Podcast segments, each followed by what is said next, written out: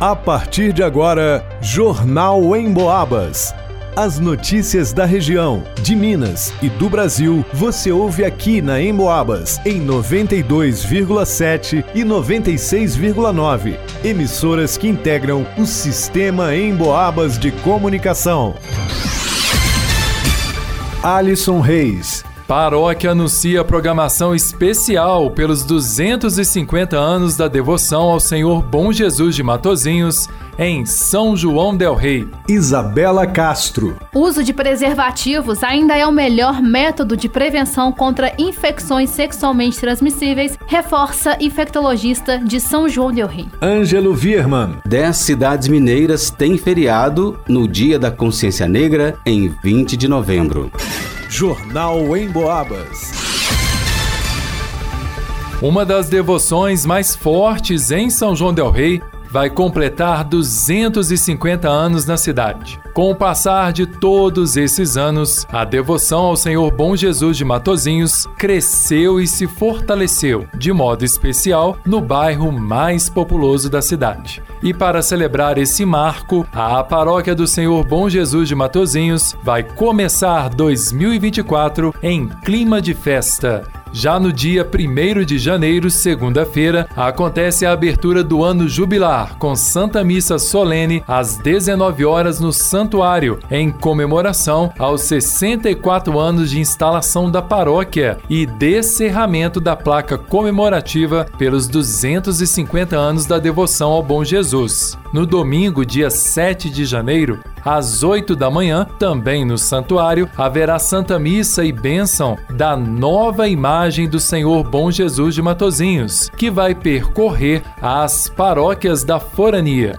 Ao longo do ano, todo mês, no dia 14, paróquias da região irão celebrar o dia votivo ao Senhor Bom Jesus de Matozinhos. Em 19 de maio, no domingo de Pentecostes, no Jubileu do Divino, haverá uma Santa Missa comemorativa pelos 250 anos da devoção ao Senhor Bom Jesus de Matozinhos. A gente lembra que a primeira capela em honra ao Senhor Bom Jesus de Matozinhos, em São João del Rei, foi fundada em 19 de maio de 1774 passando a abrigar a imagem do padroeiro, proveniente de Portugal.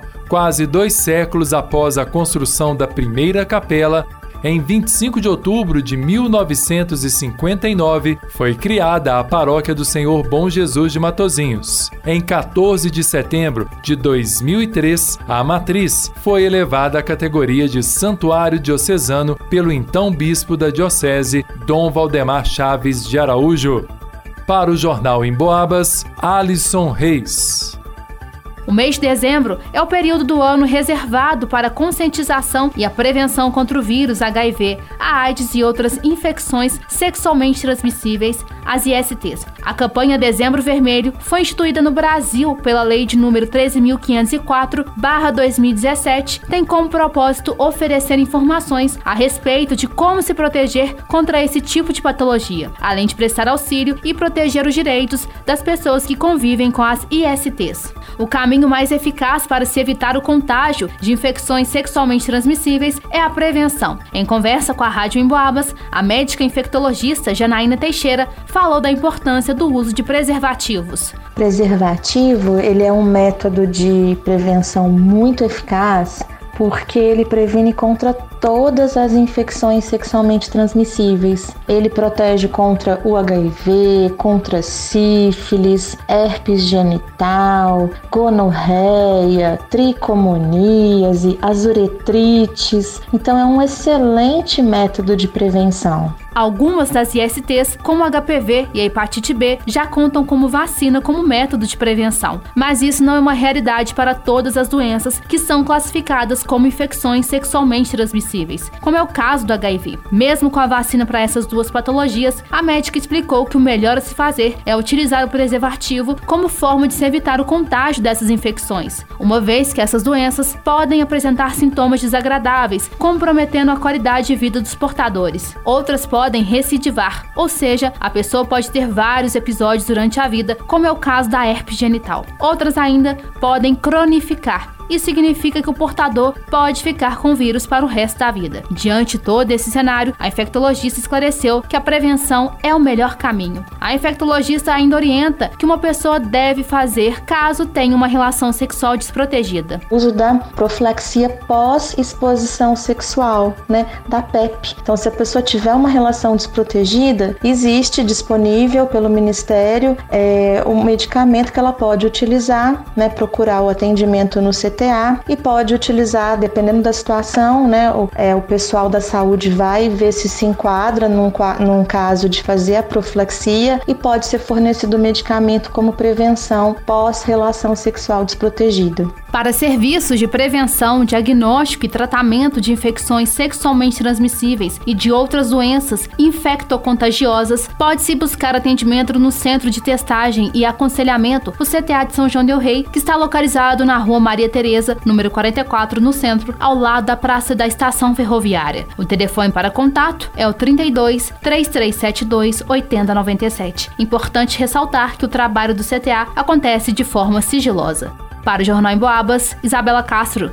Dez cidades mineiras têm feriado do Dia da Consciência Negra em 20 de novembro. Betim, Guarani, Além Paraíba, Ibiá, Jacutinga, Juiz de Fora, Montes Claros, Santos Dumont, Sapucaí Mirim e Uberaba.